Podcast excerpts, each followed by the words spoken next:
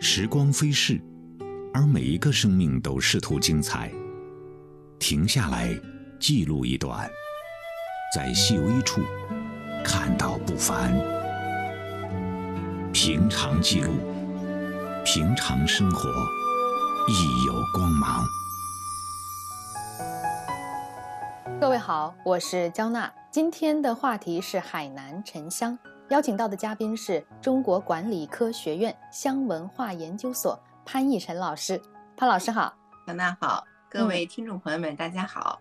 潘老师，虽然说这几年啊用香燃香的人多了，但是与咱们的古人相比，现代人对用香文化其实并没有多少了解。我们知道，从古至今被用来做香料的动植物有很多，像肉桂。檀木、龙涎香、麝香等等，那为什么最后是沉香出类拔萃、气压群芳，被称为诸香之王呢？那究竟什么是沉香？它的香味是怎么来的？还请您为我们来解析。那沉香它的定义是什么呢？首先，世界上没有一棵树，它就叫沉香树。那这个香树是怎么来的？它就是说是瑞香科沉香属的。一些大概有十几种的这种树木，它都会结香。那就这些香树呢，它在种下去以后呢，只要它是健康的这种茁壮的成长的情况下呢，它就是从小长到老，甚至长到死，它也没有香。那所以说呢，就是就这种树呢，如果它要想结香，必须要经历非常多的这种磨难吧，咱们就这么说啊。首先呢，它必须要受伤。那受伤呢，有非常多的形式。你比如说这种台风啊、啊地震呐，还有呢，比如说就是人为的这种刀劈斧砍，就是还有虫蛀蚂蚁咬，就是它必须首先必须要受伤，它要经历这样的一个劫难，而且还不只是一次。它还要有数次受伤以后呢，如果没有真菌的这种参与呢，其实还不行。因此呢，还要有真菌感染。那么这个菌它又不同，那最后呢，因为菌的不同，最后它结出来的香也是不一样的。那所以呢，我们说，首先你看这棵树要结香是多么的不容易。第一呢，就是说这个树要长到至少是十年以上，就十年以上的这种树龄。如果这个树太小的话呢？它的树脂腺、油脂腺还有各种的都都没有发育成熟，这样的话呢，对它的结香其实也非常不利，或者说根本就不能结香。因此呢，我们说，首先要想结香呢，第一是需要是有这样的树种，第二呢要要长到十年以上，第三呢它要受伤，然后受伤完了以后还要真菌感染。嗯然后感染以后呢，它其实也就只结了这样薄薄的那么一小层的这样的香。那如果是我们市面上看到的很多比较大块的呀，甚至很大很大的，那它可能就是首先它要受伤过很多次，然后呢又时间又要很长，可能十几年、几十年甚至上百年。所以说呢，沉香呢，它如果能够结香结到很大很长，就是长到很大的时候，而且。呃，含油量又非常多的话，那其实是非常不容易的一件事儿。因此呢，我们说它最后形成的这个物质呢，是含有呃木质纤维，再加上这个油脂，还有一些挥发油，它是这些东西的一个是一个聚合物啊。那你看起来好像是一块木头，但其实它里边还有丰富的这种油脂。嗯，所以说呢，呃，整个的这个沉香呢，我们不能仅仅。单独的，就是说我在哪儿，我就种了一棵树，然后它就能结香啊。其实这个是完全没有这个可能的。那么有很多人说，是不是还有别的科属的这个嗯树也可以受伤，然后真菌感染，然后也能结香？其实是也是可以的，但它结出来的一定不是沉香。你比如说，我们像说这个海南还有很多其他像，比如说像降真香。降真香它其实它的结香原理基本上是和这个沉香是一样的，只是说它的树种啊，它的植物本体是不一样的，所以说它结出来这个香的，它就不能叫沉香了，只能叫降真香。嗯，好的，说的直白一点，沉香其实就是树木伤口的结痂，但是呢，并不是所有的树种受伤后都能形成沉香。那请您介绍一下可以结沉香的树种，另外。名声在外的海南沉香又是由什么树种形成的呢？呃，首先呢，我们先来说中国啊，就是其实并不仅仅是海南哈，就基本是在中国所有的这个地区吧，呃，可以结香的这个树种呢，是称之为叫白木香树。那其实这个白木香树呢，它在它在海南的时候呢，也被称之为叫崖香。我们说海南不是它叫琼崖嘛，对吧？嗯嗯。那然后如果要是到了广东和广西呢，就称之为叫管香树啊，或者土沉香。所以说它的就是名字在不同的地方，它其实是不一样的。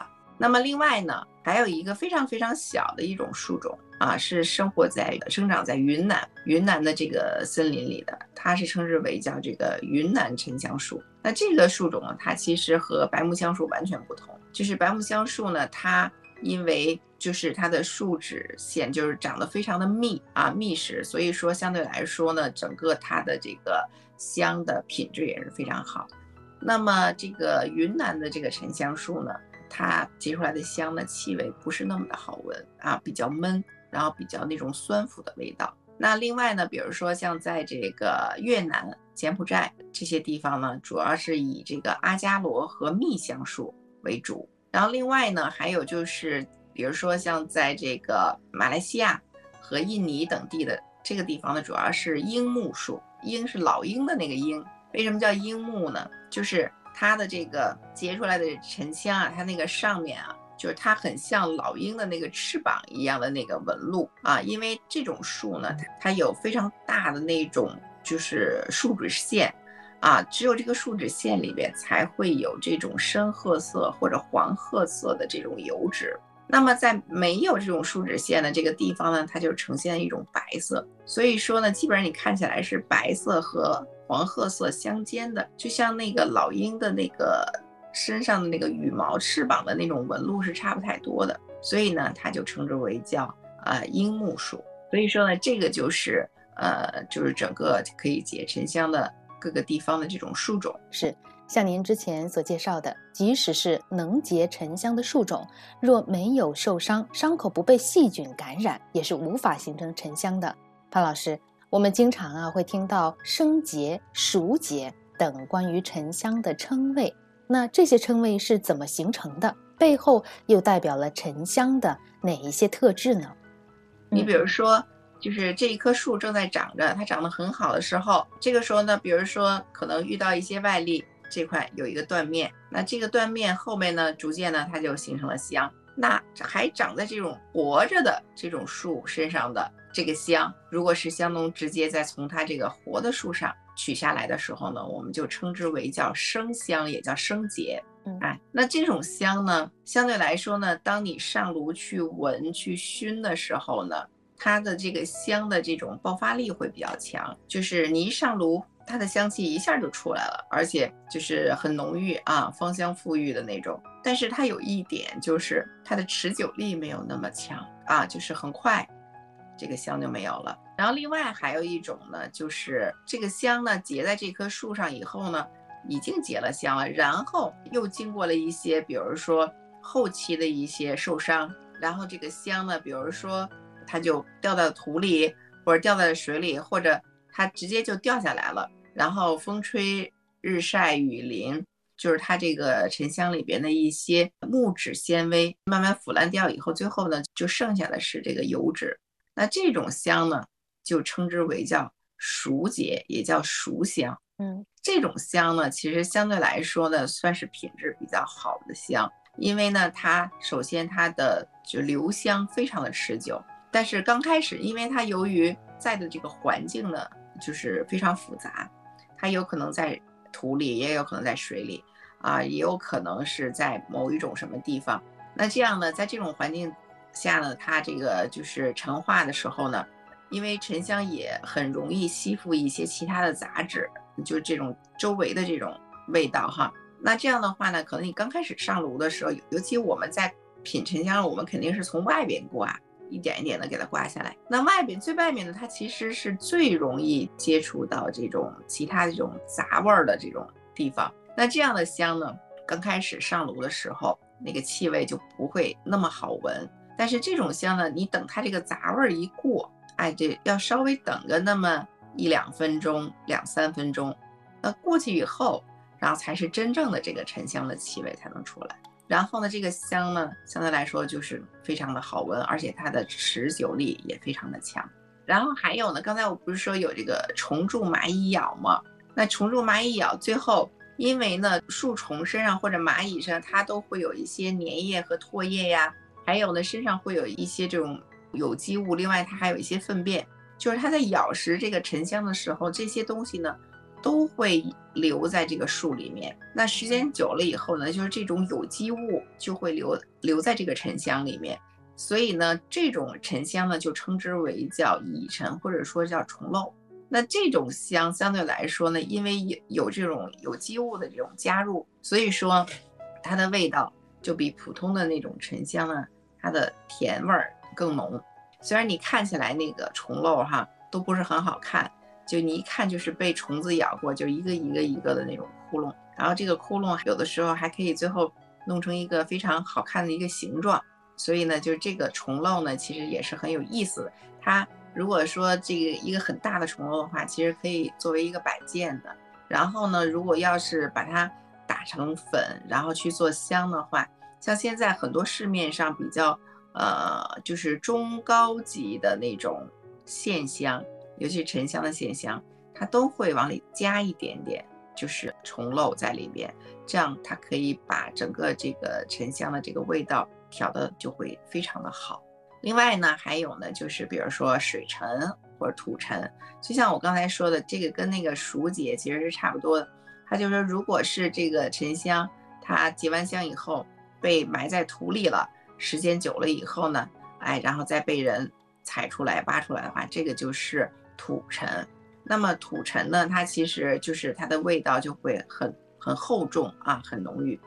那如果说这个刚好呢，这块香呢就掉到了水里，比如说你像在这种印尼呀，就是这种沼泽地啊，这种岛屿的这种这种版图的地方，比如说它的这种沼泽会比较多。那这样的话，比如说那种香结完了的这个时候呢，就很容易，比如说掉到了沼泽里啊。那这个时候这些人去找这个香特别的不容易，他就要去在这个很深的沼泽地里边去找、去挖、去摸。挺危险的啊，但是水沉呢，它相对来说那个味道比土沉呢就更加浓郁。那么其实水沉呢，从整体来讲呢，是我们中国人不是很喜欢的，尤其是我们中国古代的文人啊，不是很喜欢的。但是呢，其实就是这些沉香呢，其实可能会受到这些呃东南亚呀或者阿拉伯地区啊那些人的喜欢，因为它味道浓郁嘛，啊那些人。你也知道，就是他可能身上汗腺比较发达哈，就汗味儿比较重，因此呢，就是他们那些地方的人，他就跟我们中国人的这种气味审美呢就完全不同，哎，他反而就特别喜欢这种味道比较重的。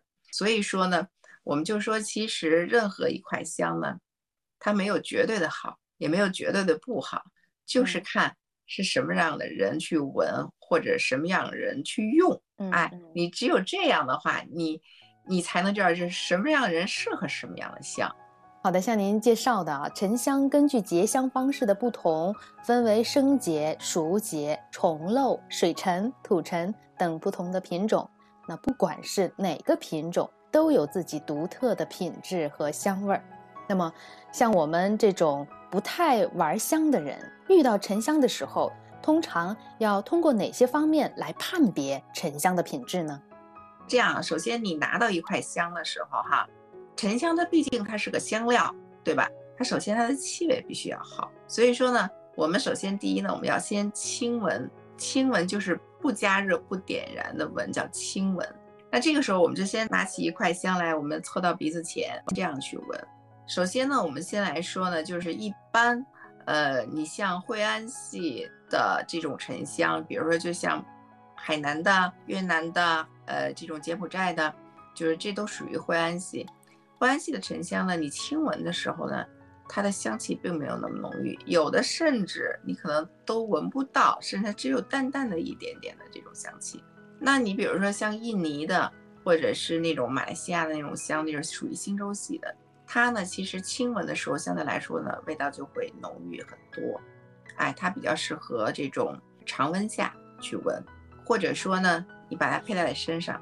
所以你看，像现在我们一般是在惠安系的这种香呢，我们是上炉加热或者直接点燃的会比较多，因为它那样出来的气味就会很好闻。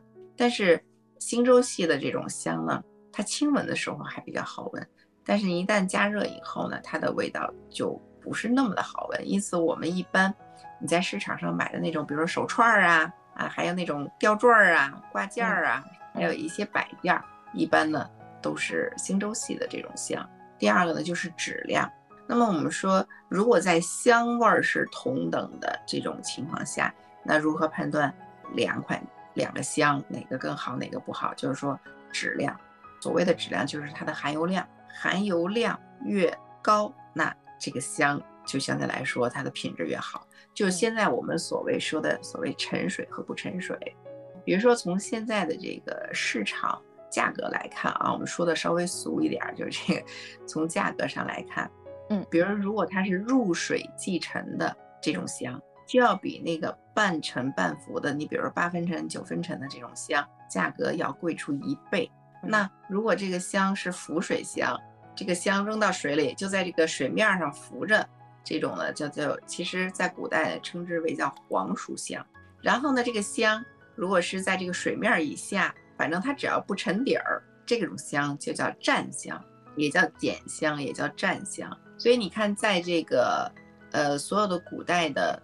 香方香书里边，古人用的是非常准确的，就是说，比如说这一个香方里用沉水香，沉香多少，它只要一写沉香，一定是入水即沉的，嗯，然后它会写沉香多少，蘸香多少啊，黄熟香多少啊，它它会写的非常非常清楚，而现在呢，咱们人可能一般的都不知道那几个词了。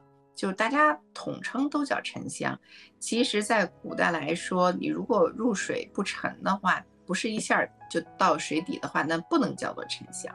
嗯，哎，所以刚才我就说，这个从质量来说，那一定是越沉越好。然后另外呢，就是看形状，形状呢你就看大小。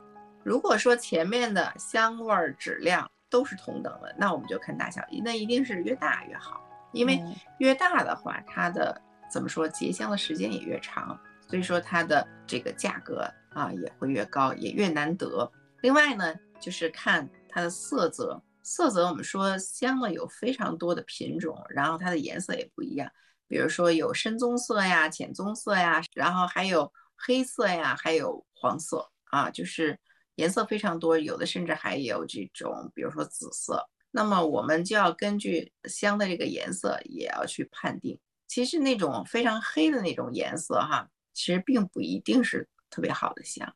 那么如果含油量越高的话，要按说含颜色越深。但其实如果真正是好闻的，就我们闻过很多好的香，它的含油量非常高，但它一定不是那种很黑的那种颜色，它其实是那种像类似于那种巧克力色的那种深棕色的那种啊，或者是有点像。就是芝麻酱和了白糖一样的那种，嗯嗯，那种颜色，嗯啊，就是我用这个吃的来形容一下，可能大家会比较蛮形象的，对对对，是。然后呢，最后一点就是要看它的神韵。如果说我们要想买一个摆件的话，哈，你可能就是前面的你这几点都看完了，然后我们就来看看这个香。哎，它比如说它是不是像一个山呐，或者像一个动物啊，或者像一个人啊，或者像一个什么？哎，如果要是再有这样的一个神韵的话，那这个香也是比较好的。如果说它什么都没有，然后但是呢，就是香气好，然后重量也很不错的话，我觉得那也很好了。我觉得对于我们普通人来讲呢，我觉得能够买到一个真正的好的沉水香，然后气味呢又是你自己喜欢的那种，我觉得就已经 OK 了。是通过香气、质量、形态、大小、神韵等等多个方面，才能综合的判别一款沉香的品质。我想这些评判的标准，除了沉不沉水这点以外，哈，应该是适用于所有香的。那么，优质的沉香使用之后带给人一种什么感受？有什么药用价值呢？嗯，首先呢，我们先来说啊，沉香它。不光是好的沉香，就是所有的沉香，嗯，它都是有这种药性的。我们先来说，首先呢，这个它沉香呢，它如果入水即沉的话，它的会引气下行。然后如果要是那种，比如说那种浮水香或者刚刚我说的黄熟香的话，它其实是可以让人气往上走的。所以说呢，它其实是它的种类不同，它的作用也是不一样。但总体来说呢，我们说沉香呢会可以使人就是心情比较舒爽、静心安神啊，智慧通达。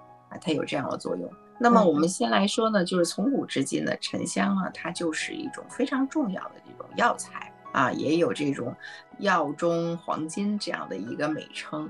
黄金是按按克算，但其实沉香比黄金按克重来说可能还要贵很多。